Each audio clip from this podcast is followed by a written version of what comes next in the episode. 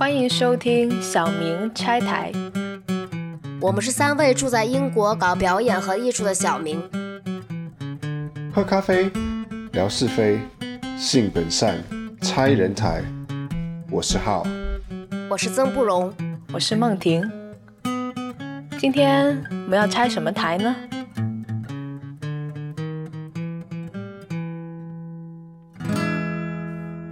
？Hello，欢迎大家来到小明拆台的新一期节目。呃，今天我们请来了一位特别嘉宾，是韦哲宇。然后他毕业于呃南京大学英语系和都柏林大学圣三一学院的戏剧系。他的博士论文研究的是中国当代小剧场史，现在任教于某南疆艺术学院，然后的戏剧影视文学系，然后在教学之余也在进行呃剧本创作和实验性的学生团体的创作，所以这次就请到韦哲宇来和我们大家呃聊一下他对小剧场史的研究，以及他最新的对于素人剧场的研究。啊，谢谢谢谢这个不容的 这个邀请啊，非常高兴在线上跟各位各位小明 去见面啊，然后也谈不上要分享什么研究成果了，只是大概对国内这这几年那些实验戏剧有一些观察，也也一直在关注吧。然后其实这次布隆跟我聊起这个话题，我觉得也。挺想跟大家一起来探讨一下吧，然后看看，因为现在我觉得这好像也变成一种挺热门那个话题，然后也挺多人、挺多的这种实践者者在做尝试的。然后今天来到节目的还有呃浩，还有梦婷。对我们就是每一集都会在这边打酱油。呃，我我认识哲宇是在都柏林圣三一学院读读戏剧的时候，然后我当时看了呃哲宇的一个在都柏林戏剧节上的演出，印象很深。然后那也是我看到最早的素人演出之一吧。然后那个戏叫。游击队，然后是在一六年，你能不能跟大家介绍一下那个戏的排练情况和你参加的一些想法？可以，那个戏是一六年的杜柏林戏剧节邀请的一个西班牙的一个剧团到都柏林去演出。他们那个剧团，我不知道他们其他的作品，但是他们那个作品就是那个游击队那个作品，就好像现在。比较流行的一种手法，就是邀请本地的这种演员或者表演者吧，因因为不一定是职业演员，然后去参与到他的那个表演当中。但其实他的其实他们那个戏没有台词，然后完全就是纯表演，所以他他已经都设计好了。我就当时也就好奇说，这个剧团征集了大概有二三十位的演员吧。表演者吧，然后就我也是好奇说他们会做成做一个什么样的东西啊，我也报名了，然后就就选上了，然后实际上我们排练的时间大概只有一个来星期吧，可能应该一个星期左右，然后基本上就是导演根据你在申请的时候，他也基本上没有试戏，他只是要了你的一些资料，然后照片，然后一些。他好像那时候让我们写了一些奇奇怪怪的字数之类的，然后他就根据总总体的这个感觉，我也不知道他用什么判断的，然后就 把你就安排在舞台上的各个这个这个他设计的一些地方，然后他总共是分成几个段落，然后把演员就安排上去。其实他那个戏，他最主要的一个表演的成分是他的字幕，所以我们。我们在台上的时候，我们并不知道观众看到的字幕是什么内容。后来，这个我们跟台下的观众对的时候，才知道哦，他我们上来的时候，他会那个字幕会介绍说，哎，这个演员是怎么样？呃，这个这个演员对是是从哪来的？大概有什么东西？然后总总而言之，就是其实那个演出作为演员还是挺懵的，就是完成了几个段落以后，嗯。因为它有一个最后一个蹦迪的一个环节，所以我们还很嗨，但是其实并不很了解这个戏整个的呈现的情况和观众看到的东西，所以有的朋友后来跟我们交流说啊，那个戏还挺嗨的；有的朋友说啊，太太吵了，我是我根本受不了，然后走了之类。一个实际问题，有钱吗？没有钱。啊，有就每人送了两张票吧，好像是我拿了一张，嗯，啊。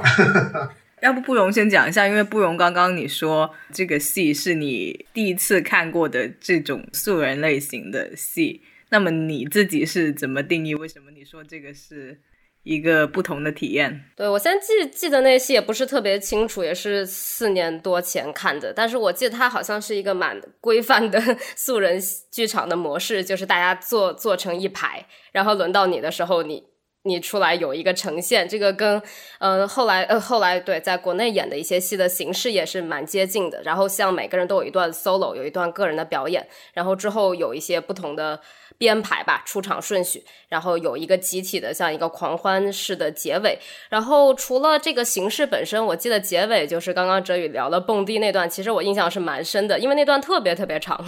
大概是有是有十几分钟还是二十分钟，但在我印象中那段特别长，感觉就是已经是个半个剧本的长度了。然后灯光一直在拼命的闪烁，然后就看着那个舞台的天花板开始慢慢慢慢的降下来，就那个空间是这样的吧？就那个 我现在记不。清了，但我有这么一个印象，就是舞台在收缩，然后大家还在一直的跳，但是不停就就是你能看到天花板一点一点的降下来，然后灯光也是对，就是节奏节奏感很强。然后当时我也一直在看韦哲宇跳的那个过程，然后我觉得这个戏如果给一个职业的话，怎么说呢？肯定也能跳，但那个感觉是不一样的。就就确实，我当时有一种是在 club 或者是在一个非戏剧的现场，就这个体验还是很强的，因为大家确实是跳的，有些人还很。对，就是隔着墙啊，也不是太参与之类的，就感觉有一个众生相在那里，但是那个反应能感觉出来是现场生成的一个一个体验和一个动作。对我来讲，我听你这样的描述，好像是因为素人表演，因为他有不被呃所谓专业化训练过，尤其在台上或者在表演呈现上，它更呈现出一种接近真实的一种质地。呃，我觉得“真实”这个词放在素人身上，好像还是一个蛮怎么说？因为因为哲宇也聊到，就其实也是编排好的很多很多部分，所以我觉得那个与其叫真实，不如叫一个即刻的反应。但即刻的反应和真实之间其实还是有区别的，因为你用到“真实”这个词，我就想到斯坦尼斯拉夫斯基 或者体验派之类，他们他们是聊真实的，但我觉得素人是不是在聊真实？这个对，就等会儿可以再继续聊。是，我觉得真实这个这个话题扯下去的话，就有点没完没了。可能 可能用可能用 raw 会更加贴切吧。就这个所谓的生涩的状态，是跟一个熟练的状态相对的。对，之所以有一些人看起来会相对比较生涩，是因为我们在观念里面。对于这个熟练的呈现、熟练的表演是什么样子的，这些绝活是什么样子的，我们已经有了一些自己的成见吧。所以在这些成见的衬托之下，才会显得这些所谓素人的表演特别的生涩。但是其实职业的演员通过一定的训练，你也可以做出这种生涩的效果，他也是可以被训练出来的。我也看过这样的演出，就其实是职业的，但是他做出一种。素人一般的感觉，所以你真的很难去定义。特别色，对，就如果你说深色也是一种风格，那么这种风格其实本身也是可以被训练出来的。我觉得对于这件事情，我自己是比较抱持怀疑的态度。所谓的深色这件事情可以被训练出来，因为就是你反论来讲的话，如果深色可以被训练出来的话，那我们为什么要找呃素人演员？因为不容易吧？因为不收钱吧？对我，我倒想到一，我先更正一下，那个呃，游击队里面他并没有每个人起来演一段，但是他我那个场景，我现在还有点印象，他是模拟了一个卡斯特鲁奇的一个讲座现场，然后他在放卡斯特鲁奇的讲话，但实际上所有人都听不懂意大利语，然后然后他的字幕在走的是介绍那些来听讲座的这些人的介绍，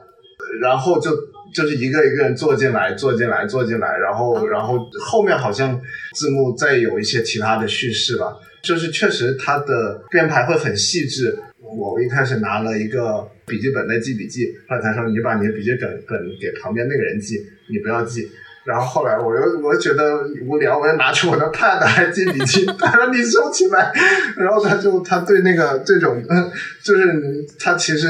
他会很很控制所谓的，如果他有这种声色的或者这种及及时的这种反应，他还是他有他的自己一个标准在里边的。我比较好奇，就是大家接触到素人或者素人剧场是在什么时候？我觉得这个东西就要回归到我们怎怎么去定义素人剧场这件事情。它究竟是它是业余剧场，它是学生剧场，还是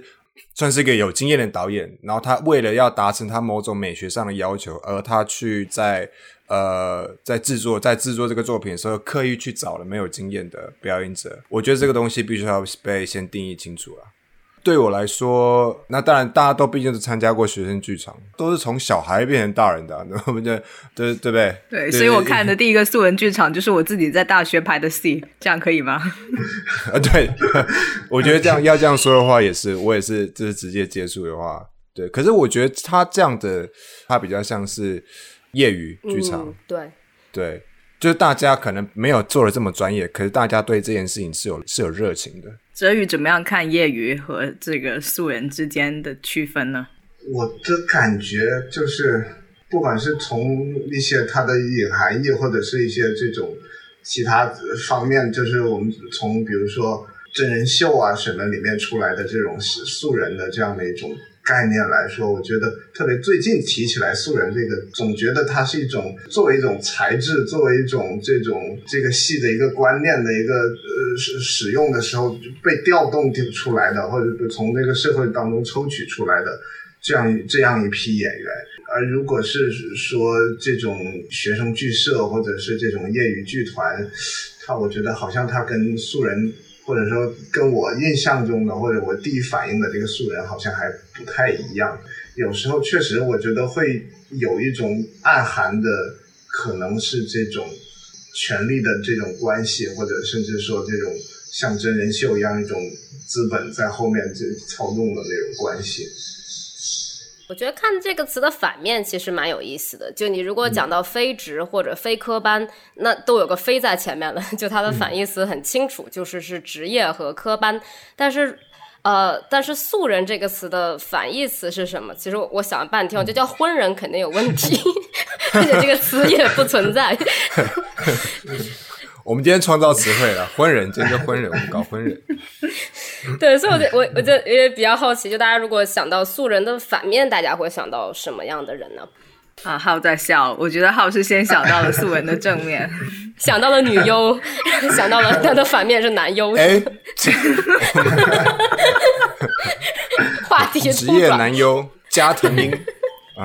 这到底这到底是能不能播？对，加藤鹰一定就不是素人了，对不对？所以是反面。对，加藤鹰也是从素人，对不对？素人，对，因为主要是因为这个词本身啦，就是素人这个词其实是个外来语嘛，它是日文来的嘛。对对，那它比较常在为人所知，至少在中文语境里面，它是比较一开始出现是在所谓的小黄片，就是或者色情影片里面，我们讲就是。非专业的呃呃女优或是呃成人片的呃表演者，那大家对这对于这种东西，他有一个幻想，就是说这个东西更贴近真实，对不对？一定要这种那种很烂的呃，就是摄影的画质，然后一定要那个镜头就直的拿的这样的状态。对他有他在这种粗糙感下，他反而更呈现。我觉得还是要回归到刚刚避开谈的所谓的真实感这件事情啦。你说这个这个这个概念，从这个成人片的概念，它能不能套用在剧场里面？我觉得当然是这是两回事。可是我觉得它至少它有一个对照或是一个隐含，就是说我们为什么用素人来去讲所谓的非职或者所谓的业余。追溯到“素人”这个词在中文语境里的运用，还有类比它呃在色情片里面给人的一种期待，我觉得其实是蛮有趣的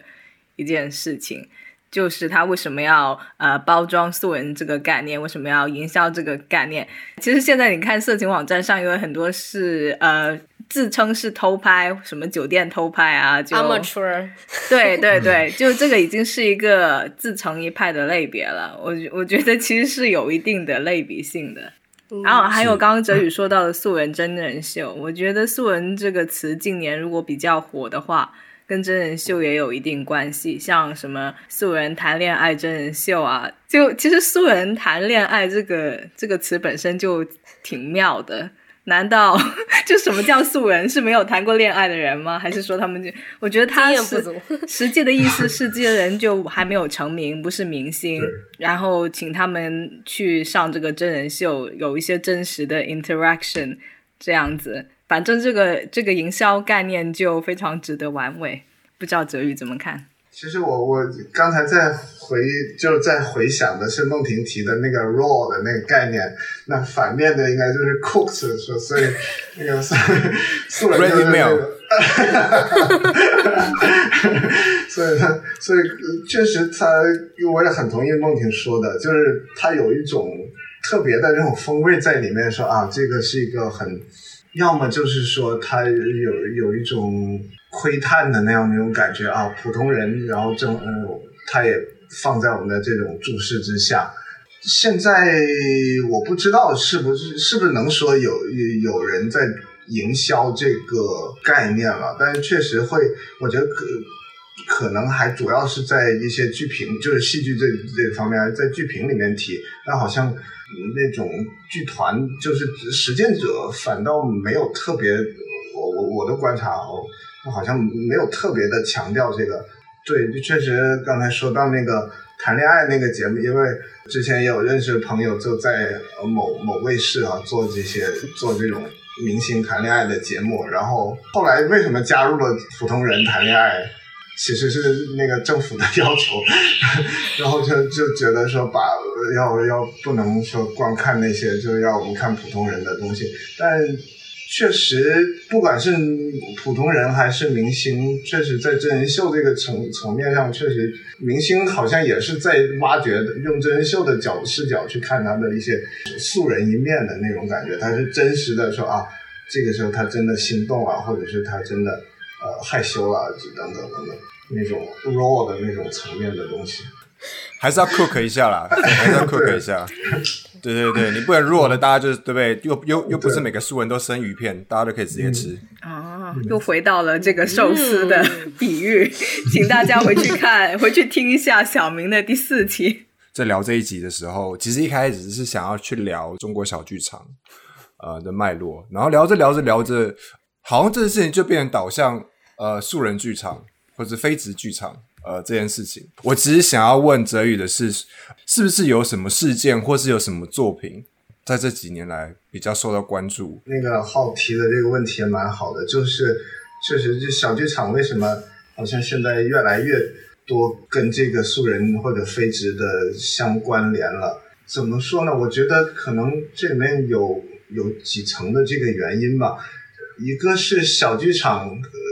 嗯，可能又是另一个话题，就是所谓小剧场是不是反体制？确实，我们看到的很多小剧场的，就是从大概九十年代中后期的时候开始，孟京辉啊这些开始做起来的时候，他们就会明显的会跟这种所谓的科班的训练有素的这样的一种表演的方式，就是以北京人艺为代表的这样一套体系的东西，会有一个距离。孟京辉他当排的，不管是他早期的什么我爱叉叉叉，或者是那个思凡双下山那些东西，都是带的是中戏的演员啊，但是他的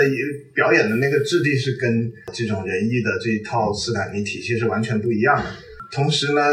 也有一些实践者呢，包括牟森，当时跟孟京辉和林兆华。算是齐名的九十年代的时候的一个实践者，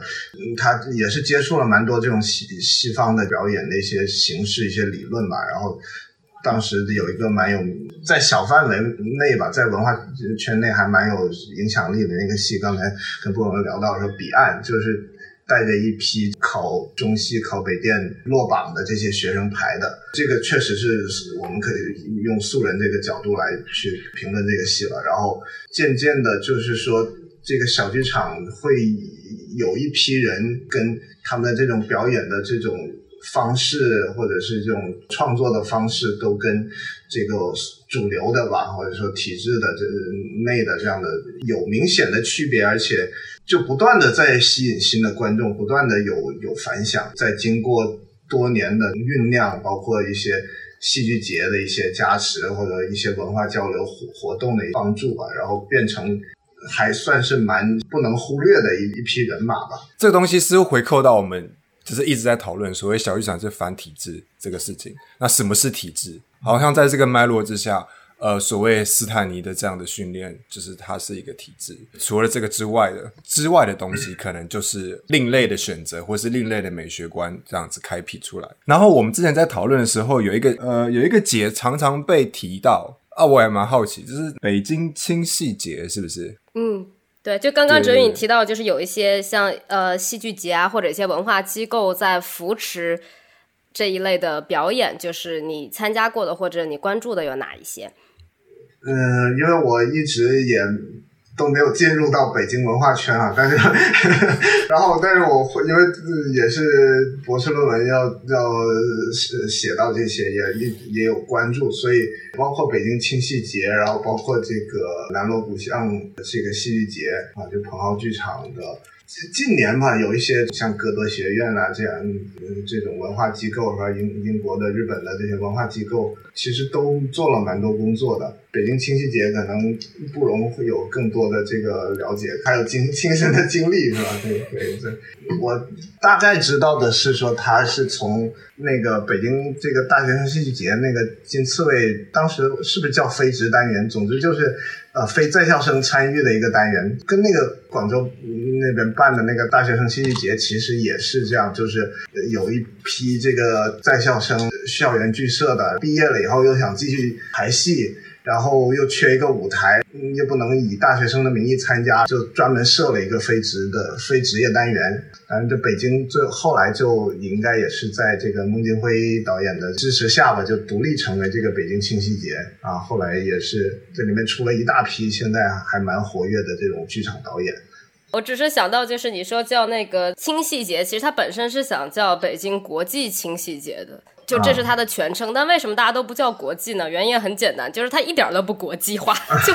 它甚至都不能叫中国，就是它真的就是个北京戏剧节。我这印象是特别特别深，就你看他走出来的那一批导演，有一些是专门拍。呃，北京市话剧的，就像黄莹的什么《北京三部曲》啊、《卤煮》啊这些，就就已经有点像我之前跟哲宇聊过，有点像地方戏曲类了。所以有有一波就是金片子在这个里面，然后剩下的很多是北大、清华的，就是然后北师大、人大有几个，就真的你看毕业学校其实都是在北京，都是在满核心，都是海淀区出来的，所以他有这么一个冲动，想把它办成一个国际戏剧节，但他最后其实。我觉得更像一个怎么说，有点像一个孵化基地，就它孵化出了十几个导演，然后现在是在，呃，聊到不管是实验戏剧节，还是还是很主流的戏剧节，甚至是一些电影吧，像之前那个像《驴得水》这个电影，后来上映之后几亿的票房，当时周深在。呃，跟木马剧团合作演了三十几场，其实没有什么票房的。然后木马剧场在北京的那个苹果社区国贸那边也倒闭了，所以如果你看他的出身，并不是一个很很积极的一个一个方向吧，可以这么说。但是回到回到这个话题，就是我觉得他诞生出来那些导演，最后要不就是北京本地人，要不就是在北京读了比较好的 九八五类的大学，然后带着很强很强烈的精英的色彩。而且我对北京清戏节的感觉，就是在早期比较火的导演，其实都是走原创派或者是改编戏剧的，就他们会把国外的一些经典、当代的经典拿过来，像康赫啊，像何羽凡，我记得他们应该都是演过很多国外的戏的。或者或者就是原创一些自己身边的很精英的 一些诗人啊，或者是 北京文艺青年的生活。但是其实呃很早就有素人的这个元素在里面了，就比如说像李建军的凡人剧场，但因为这名字听着很烦人，好像现在大家还是觉得叫素人比较对，就比较比较容易接地气一点吧。所以我个人觉得是呃素人的这个传统一直在清晰节里是有的，但是它它作为一个很去中心化的，然后又不是很精。骗子听着又不是很高大上的一个概念，就始终没有得到扶持。但是因为不管是抖音还是其他一些媒体的一些加入，使得素人剧场这概念一下子好像比青年戏剧节要更广为人知，而且大家也更愿意去了解它。确实，我们说的抖音啊、快手啊这些东西，大家会越来越熟悉这种素素人表演。本来甚至。我们在上面有些时候看到一些以前觉得难登大雅之堂，或以前觉得这个俗的俗不可耐的东西，然后在抖音里面哎很火，然后很多人都在呃都在看，都在转发，都在热议啊，这样的东西就呃大家很熟悉了，但实际上又这种怎么说呢，接触的程度又就比例又相当少啊，所以呃我会看到有些嗯就其实刚才提到的这个李建军导演会把这种这样的东西呃带到这个剧场当中去表演。但确实会出现一些争议，有一些观众会很好奇，或者是他会很欣赏哦，就觉得这个您就说的这种素人这种，呃，声色的这种，我们或者说原生态的这样的一种表演的状态，呃，很很欣赏，或者甚至很感人。但有一些观众会觉得，我花钱为什么要看这个东西？啊，所以我会我在乌镇戏剧节，呃，去年和前年我都去了，我还蛮有这样的感受的，因为乌镇戏剧节也是有意的邀请了这样的，像李建军导演去了两次，然后还有。草台班上海的一个也是，也可以说是素人素人呃剧团，但是它是一个长期的，并不是说演出的时候在招募演员，但是它长长期的是赵川导演带的一个业余的一个团队在排练的节目的，然后但实际上呃现场的效果会有点不太令人满意，因为这个观众对乌镇戏剧节的一个期待是说我我花了很多钱，然后我。请了公休，然后我到那个地方去，我要啊买了黄，甚至找了黄牛。哇！抢了票，然后我要逃离我的现实生活，然后结果他到那个，如果他正好抢到一个素人剧场戏，就是我从我的这个平庸的生活又入到一个平庸的剧场当中，他会这个就就会落差很大，跟他的这种消费期待会就有一个冲突，然后特别是这种，比如说乌镇戏剧节，票又贵又少，是吧？你就你都不知道能抢到什么票。所以你就会抱着非常大的期待，说我一定要值回票价，然后值不回就就觉得这个戏剧节亏待了我，所以有这样的一个争议，或者说一些不太适合乌镇戏剧节那环境产生的那样的一种剧场的一种关系吧。也蛮蛮有意思的，就是这个观中国，我觉我是感觉好像中国的观众会更期待说啊，在舞台上会有一些神奇的东西。很因为有观众就说你这个我上去我也能演，所以他其实嗯很可能演不了，但是他会这么想说，所以我为什么要花钱看你？那比方说李建军他在做的凡人剧场，能不能举个例子？他是怎么样执行和呈现的呢？李建军他也做了好几部了，就是。以他这个凡人剧场也是他他自己提出来这样一个概念啊，包括刚才我们说到的做成一排，然后有个人的这个表演啊，或者是也不一定做成一排，但是每个人他有一个一个展示的这样一种机会或者一个情境。我最早现场看的是在是那个大众力学，就是每个。观众带着他的这个一一个故事吧，一个自身的一个故事来到剧场，然后在导演的一些设计、一些安排下去跟观众进行这个分享，然后就是组织出来，然后变成一种众生相这样的一种这种集体的，特别是我觉得对中中国的观众或对对我来说一种集体的一个概念的再次的出现。啊，或者说群众这样一种概念的人在我面前出现啊，这是一个活生生的人，他们有他们的故事，他们有他们的表演的梦想啊，然后他们很想展示自己的身体，展现自己的故事，然后他们有他们对于表演的理解。呃，那个戏里面导演就李建军只是可能帮他们组织一下这个叙事啊去做。但后后来他有这个他做的戏又会多加了一些这个导演自己的内容，不像去年的那个《人类简史》，对，然后然后但这去年那个他会更加的有导演自己的这个意图在表现这个图像画面跟这个人的关系，但是。就就会让我有有一些疑问，就是这个演员，就是如果我们说那个是素人的话，好像演员会被掩盖在导演的那个意图之下了，会在思考说为什么？那这些演员跟专业演员的区别在哪？啊，如果只是为了表现导演的意图的话，那为什么不用专业的演员？嗯，也听过一些这个呃李建军导演他的一些访谈，他他其实他还蛮坚持的，是认为说这个素人演员和这个专业演员没有本质的区别，对于他来说都是演员，对于他来说都是这个创作艺术的材料，或者说都是一个创作艺术的一个参与者。嗯，但是确实我觉得。我们看这个东西会思考，说我为什么要看素人？他们在我面前会给我带来什么样的呃反应？是不是在这个脉络下，大家对艺术或剧场，它有一种专业的期待，就是你一定要能做到我不能做的，要不然你怎么是专业？对，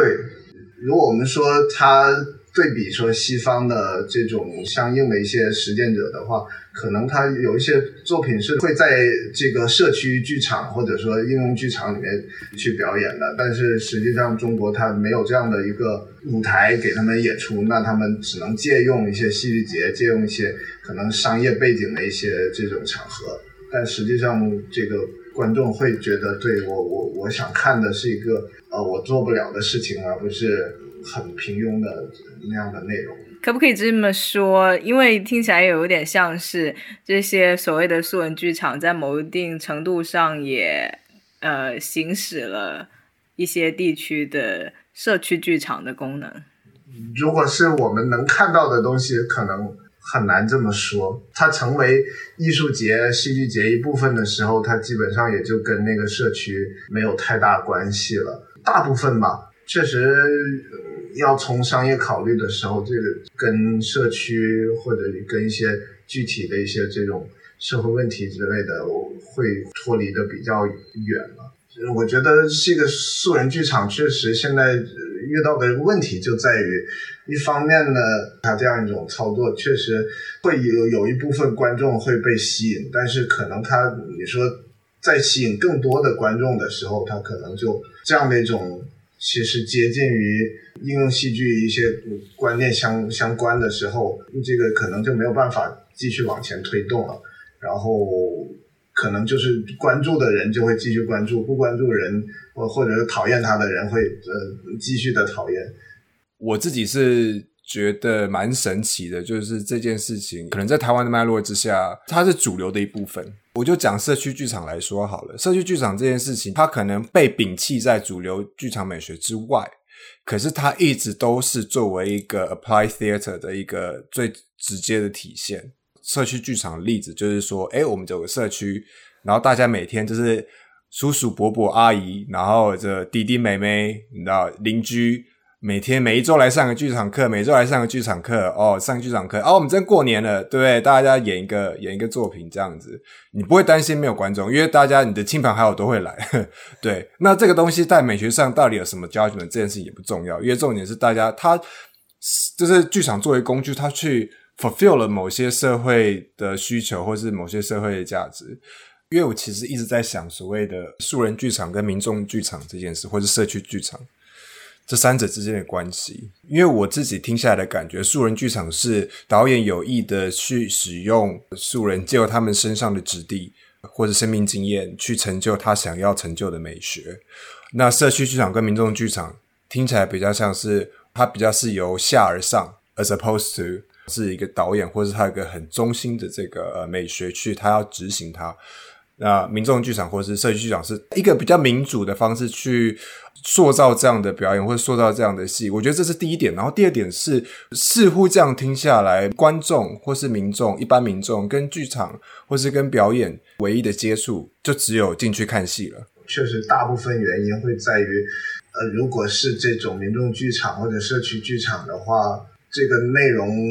对于审查者，或者说对于这个戏剧节的这种这种邀请人来说不太可控，也没有办法去确定跟保证它的一个艺术的质量能卖票是吧？能让观众以欣赏的角度，而不是进来以后开始讨论什么可能会引起争议的一些问题或者难以收拾的一些话题。但是国内还是有一些这样的这种。民间的这样的剧团在做，在在做实践，然后自己排戏等等的。如果我们要说这种社区剧场，可能更多的还是这种地方戏曲的这样的，就更多有意思的个案去去包括一些老年人、一些或者老票友这样的一些呃去去做他们的这个作品，但嗯实实实际上就是说又比较西方的这种话剧式的形式，然后有自己创作，然后来自草根或者是这种意见来自从从下而上形成的作品的确实比较少，所以现在看到的大部分的。这种我们说的素人剧场还都是就是导演或者艺术家带领的，他而且他是有比较强的这种艺术的一些观念，而且要去执行的。我觉得应用戏剧和素人剧场没有没有直接的关系，我甚至觉得，对它它是完全不同时代的概念。就如果把应用戏剧啊或者反压迫者剧场、民众戏剧。然后熊佛西对吧？农村戏剧研究这些全部叫做素人戏剧的话，那中国小剧场史就得全部重写，得得从调到我们宋慧柱老师的熊佛西 农民剧场运动了。所以我觉得素人剧场一定是有一个不同的一个语境和一个不同时代，还有一个不同的科技、不同目的、不同美学，导致它和这个左派文艺观能鲜明区分开的。然后这也是我之前聊到为什么。我觉得清细节已经没什么可聊的，但是素人剧场却有很多可聊的，因为他已经摆脱了这这么一种这种左派的一个一个观点，但到底是什么，我现在并不是很清楚。我只觉得他一定跟对 apply theater 是有区别的。这个左派的观点，指的是什么？我觉得就是艺术服务来自人民，服务大众吧，这就是左派文艺观的最基本。如果一句话概括，对艺术来源人民，服务大众。嗯，好的，对，你知道左和右这些东西的，就这这这两个词本身也充满了混乱。好，我现在知道，正好提到李建军的戏，其实呃，除了他之外，还有其他会用到素人在剧场里的导演都会提到 Raham Bell，就是法国的一个编舞，就他们都会说到他的。他们的想法是受受到 Raham Bell 的启发的，然后，但是我在想，就是 Raham Bell 他其实他的出发点又跟我们现在聊的，不管是素人这词是从日语而来啊，还是像刚刚哲宇聊到，就是给一个众生相，给一个群众的这样的一个 image，它其实有一些左派文艺的 色彩在里头，就是是有这个左派文艺传统的。然后他跟 Raham Bell 就是从德里达和列维纳斯出发的 这么一个就是哲学家编舞，然后的。对，就他的思考吧，或者他们对素人的思考的出发点，我觉得区别是蛮大的。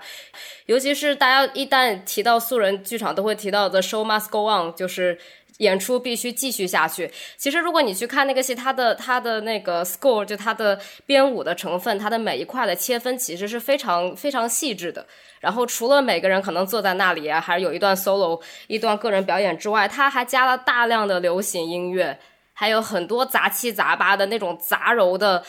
去去中心化、碎片化、零散化，就是所有。列维纳斯或者是利奥塔他们提到的后后现代，但是他们用素人是在我个人理解是在一个很后现代的一个背景下在聊，包括建立在剧场已经发生了什么，然后我们可以不管是在文本、在身体、在结构、在各个层面如何去破坏原有的结构，把它把它拆开的一一部分。但是但是国内我就不太了解，因为我们还没有看过这些戏，但我就在想，感觉听下来就是国内会更注重个人的经验啊，个人的故事。或者个人的意图，而然后如果他们被利用了，如果叫被利用或者成为导演的一部分，他是会受到质疑的。但我只是觉得，从阮航 l 他的编剧的，或者是从他编舞的角度出发，这个本身不构成一个问题。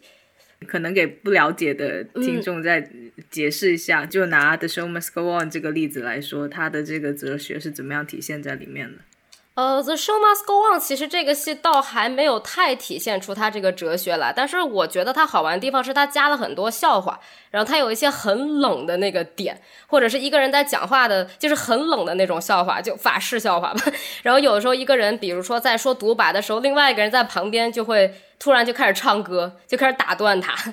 就他会有各种这种交互的部分，或者一个人会在一个人讲一个故事时候突然唱一段麦当娜，或者唱一段他任何想。想唱的歌跟那个现场是毫无联系的，就是他突然有一个什么想法出现在他脑子里，他就会把它把它扔出来。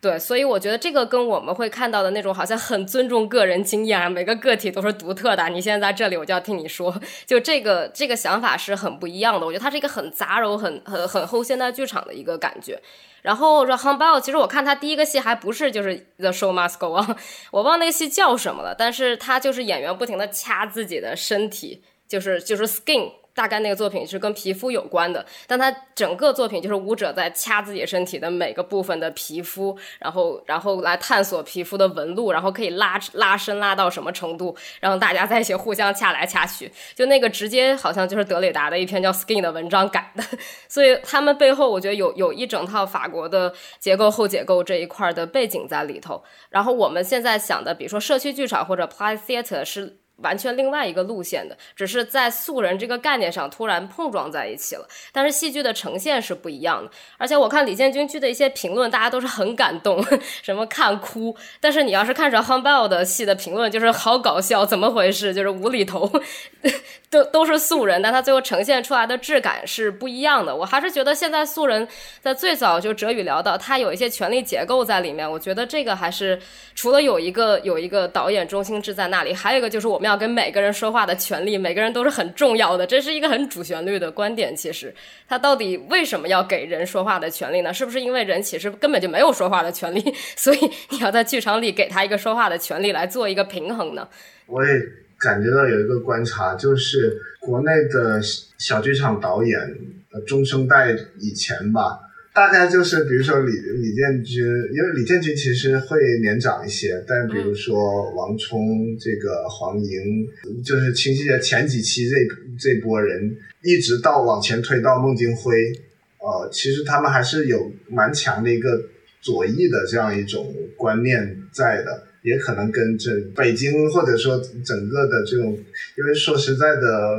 好像国内小剧场导演或者年轻青年导演，就是左翼的还是绝大多数啊，或者说有这样的这种政治意意识的会比较强强的会会有是，然后去如果要找到素人的时候，或者是如果他在做一个什么戏的时候，会关注说。我让他上舞台，好像给他赋予一个权利，然后或者给他有有一次机会，那我要让他尽量的是吧？要不要不去绽放他的生命也好，带来他的故事也好，打动在场的人也好，好像有这样一种使命感啊。但是可能像刚才说的那个 j o h n Bell，他就没有这样的一种观念在，或者这样一种使命感在在驱使他。所以他不会想着说，我带来这个演员，他表演的是不是他真的想表演的啊？他的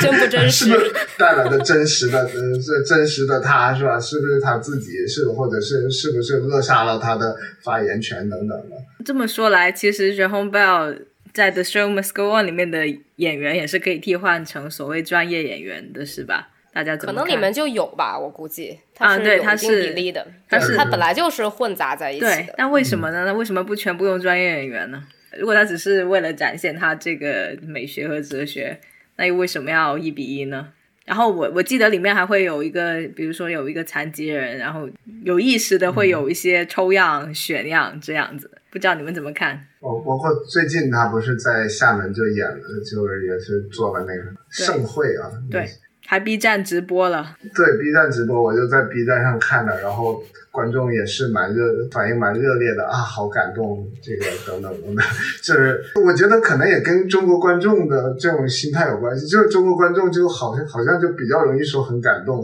就是他看中国人的时候，看。这个就是在舞台上，说一个中国的真人唱那个残疾的这个这个少年，然后在那跳舞，然后就好感动，然后怎么什么？那我我的第一反应是，这个我不能跟着一起跳，好不好不过瘾。好遗憾。而且我觉得好像感觉现在欧洲这种 mix ability 就是混杂的团体还蛮多的，就是舞团代表有 conduco。就他一般会有百分之六十以上的演员都是都是残障演员，都是截肢还是比较严重的。然后他们就是和正常舞者在一起，然后那个效果最后最后区别真的是很大。就是有的人用轮椅演出，或者说他他比如说下肢都被就就失失去之后，他他很轻，所以就是能演出很多很奇怪的效果来。如果你以中国观众的视角来看，很很可能会觉得是个 freak show，就就会觉得这这是在干嘛？这是在秀秀身体吗？还是怎么就？就残残疾的部分嘛，但其实他就是把它搭在一起。而且我记得跟梦婷当时去，呃，去年那个 Feels，对，就梦婷，你还记得那个戏吗？我记得当时也是 Feels 最推荐的一个演出，它也是一个典型的 Mix Ability 的一个演出。对我没有记错的话，它是一个奥地利编舞，然后对六个左右的舞者吧，然后他们都是有。不同程度的残疾，他没有做所谓的把正常所谓的正常人跟残疾人混在一起，就是一个全部是呃不同程度的残疾人进行的舞蹈演出。他们的身体虽然和所谓的常人不一样，但是他们的身体能够做出来的。不同的动作，还有比如说，也把轮椅这些器械变成他们舞蹈的一部分，就可以看到很多不同的可能性吧。我觉得挺有意思的，而且其实我也挺感动的，我也想说啊，好感动啊，就。而且补充梦婷刚刚讲的，就轮椅它不仅仅是一个道具，它其实是舞美的一部分。对，因为那个戏最后，他他把轮椅都拉到了屋顶上，然后还有一个疯狂的旋转过程，其实都是戏的高潮部分。这个高潮部分不是由人来完成的。其实我还蛮同意刚刚泽宇引用的李建军说的那个，就没有没有素人演员和职业演员的区分。我其实也是这么认为的。那其实每个人都是不同的。你经过职业训练的人，你可能有一些你的特长。但是，呃，每个人都有他不同的特长，那只是在不同的情境下用的方法不一样。而且，你你如果从特长这个角度去讲的话，很多所谓的素人演员，他们也是因为一个特长被选上去的。这有可能是他们的身份背景啊，有可能是因为他们呃经历的过的东西啊。比如说，之前我看过一个。它其实也算是有点像是文献剧场那种。我之前看过的这个戏，它叫《Theater of Wars》战争剧场，是一个阿根廷的导演做的。然后他就是选了六名退伍士兵，其中有三个英国人，三个阿根廷人。然后他们之前是曾经在战场上交锋过的。然后他就每边选了三个人，然后六个人一起在台上做了一个。演出，那么你你说他是素人，你也可以这么说。但是你要是在街上随便找一个人，一定没有这样的经历，就这个几率也很小吧。所以我觉得这个这个区分是值得被抹除的。可是我觉得有一个点，其实我还蛮好奇的，尤其是当剧场的阶级是这么清楚的，呃，导演特意的去挑呃素人演员或素人表演者的时候，去 fulfill 他的某种美学观念的时候。这里面权力不对等的关系，或是有可能的剥削的关系，就是因为刚好最近读到，就是这跟剧场没有关系了，就是讲日本那个摄影师荒木经惟嘛，因为他妻子去世之后，他就用了其他的很多 model，而且他都是那个 soft porn 嘛，就很多捆绑，很多 BDSM，然后之前就是有他的。跟他合作过的 model 就是跳出来指控他，就是在这个过程中各种被剥削这样子。在这种就是在在讲 caring 这件事情，然后再讲就是你为了达到这个所谓你美学的标准，在某些时候，尤其是在这么 hierarchy 清楚的状态下，在上层的人他可能会有某种所谓的一个着魔的状态，我知道做到这样子的状态，而去忽略了你的 partner。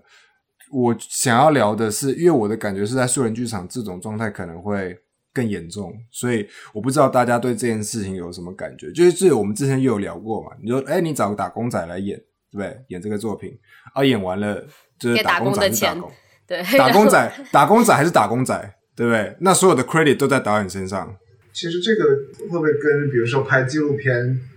比如说某个大导演，然后就是如果是纯商业的是吧？然后然后那些有些人就说我不要钱，让我在你里面出镜一下。然后可能最后就又被剪掉了，呃之类的。是王家卫吗？我觉得其实挺不好说的，因为还蛮复杂的这里面的关系。然后特别我会觉得有些人他他会觉得哦，我我愿意参与，然后但是其他人会说你被你你你被剥削了，你不知道吗？他说他不认可，说我被剥削了，或者是他觉得我我愿意加入。我不知道，就是这这里面其实可能要具体去看每这个个案会是怎么样吧。我觉得这里面有涉及到一个是不是透明的协议和沟通的问题。就如果说参与者来参与这个，他被承诺了一件事情，他期待一件事情，但是结果得到的是另一个事情，那么就有点有问题。但如果不是，这个情况，如果参与者在来之前他知道这就是没有薪酬或者很少薪酬，然后他就是为了一个 experience 来的。我就补充一下，就蒋越那个，其实彼岸那纪录片就是采访了每一个演员，其实非常细，包括他们演完这个几个月的拍摄之后嘛，包括他们最后还做了一个公演，演了六七场，有有基本上很多很多名人那个时候九九十年代的都都去看了，然后之后每个人的出路是非常不一样的。然后我我好久不看那纪录片，但我记得有一个是又考中戏还是北影，结结果考上了，就直接去读书了。然后还有一些没有的，就真的就是回农村种田了。然后他们最后还在农村又演了一遍这个戏给农民们看，然后也没有什么人看，或者大家看了一眼就走就结束了。但是这个拍摄过程也是这个纪录片的前半部分吧。其实就每个人都是很很自愿的加入了，因为他们来北京高考嘛，住一个地方，然后最后没考上，那就两个结果，一就是回回乡。或者找一个什么工作，然后第二个就是我继续去从事这个艺术这职业，再往前推一把，然后看这个可以给我带来什么东西。但最后现实是很残酷的，就他们其实演的特别好，然后 观众量也很多，评价也特别好，但最后考试还是一样，考试有考试的标准，最后考不上还是考不上，然后大多数人还是就结束，就是你把我点燃，又又把我熄灭的这么一个过程。嗯，甚至连拍摄纪录片导演自己都断吹了吧？我记得他最后已经没钱拍了，所以他不得不去呃去做别的工作，所以纪录片中间还停了几个月。所以这个权利也不知道该该怎么去去衡量了。包括你说牟森在中国的地位，那也是做戏剧的很熟，不做也是不太熟。我估计，就他一直也没有去走特别大红大紫的商业路线。所以我觉得，就回到刚刚孟婷问的这个问题，就是剥削这个角度。还是一个 consensus 吧，就是还是你同意不同意。但是我觉得，就是每个人都参与的话，需要知道自己想得到什么。但是其他的，你说公平，我觉得因为这个体系本身不公平。聊到彼岸这个戏，大家都会想到是乌托邦，所以它叫彼岸嘛，是在另外一边。但是我觉得素人的话，他们自己对自己是谁这些是有定义的，他们没有想去追求一个。那种意义上的彼岸，就是完全超越现实层面，然后带到另外一个公平、公正、公开 原则的一个世界里的这个想法。所以他们政治抱负可能也跟之前的我们聊的前几代的有素人元素的戏剧和剧场表演会不太一样。那个状况真的是蛮复杂。有些时候你去找素人演员，你是要去说服他们来演，作为一个参与艺术的过程，他可以 offer 的东西，对很多人来讲他是不在乎的。就是哦，我上台呃。然后怎么样？你知道 哦，我拿到这点钱，呃，所以怎么样？这是一种，另外一种是他们很想要，他们知道这个东西是是怎么回事，然后他们有有意图想要参与。对啊，我觉得这个东西还是是蛮摆 case 的。呃，最后一个小 quiz，就如果一定要说素人的反反义词或者相关词，大家会想到什么？熟人，熟人，你说的素人是熟人是吗？这样 就是一个绕相对的那个手，是吗？对，还 是还是对，这这里面的歧义大家自己就品味吧。我选择熟人，浩呢？我觉得婚人吧。不行，这是我说的啊。但可以投票吧？婚人可以有两票。行。对啊，我我我支持你的观点，不行吗？好呀好呀，感动。哲宇呢？如果。对，用那我可能用内人吧。内人。呃，就是说素人的，我说他是外人，他是圈外的，就是不是那个圈子的人。然后那相反的，就是圈圈内的这些。如果他是一个标准的龙套，说他是经常都各个剧团、各个剧组都去尬戏的，那那也他也不是素人，他他一定是。我觉得他会就像我们说的，呃，这个戏之前跟这个圈子无关，这个戏之后也跟这圈子无关，他最多是这个戏迷啊，但他就就这样而已。啊，票友可能票友都不一定。我很喜欢这个词词的选用，我们达到内人、婚人和熟人的 境界，这个就是下一节标题了。内人、婚人和熟人，好的，好呀。感谢感谢韦哲宇老师今天来陪我们聊聊天，然后聊小剧场，聊素人，聊素人剧场，还有还有吃粉的过程。好，谢谢谢谢谢不容，谢谢浩，谢谢梦晴。对，这是一位货真价实的老师，感谢韦老师。感谢大家收听，拜拜拜。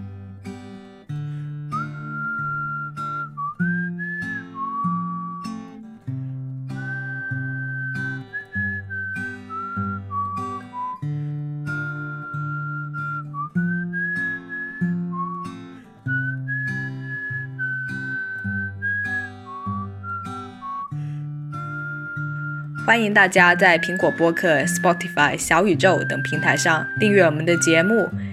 也欢迎推荐给你的朋友们。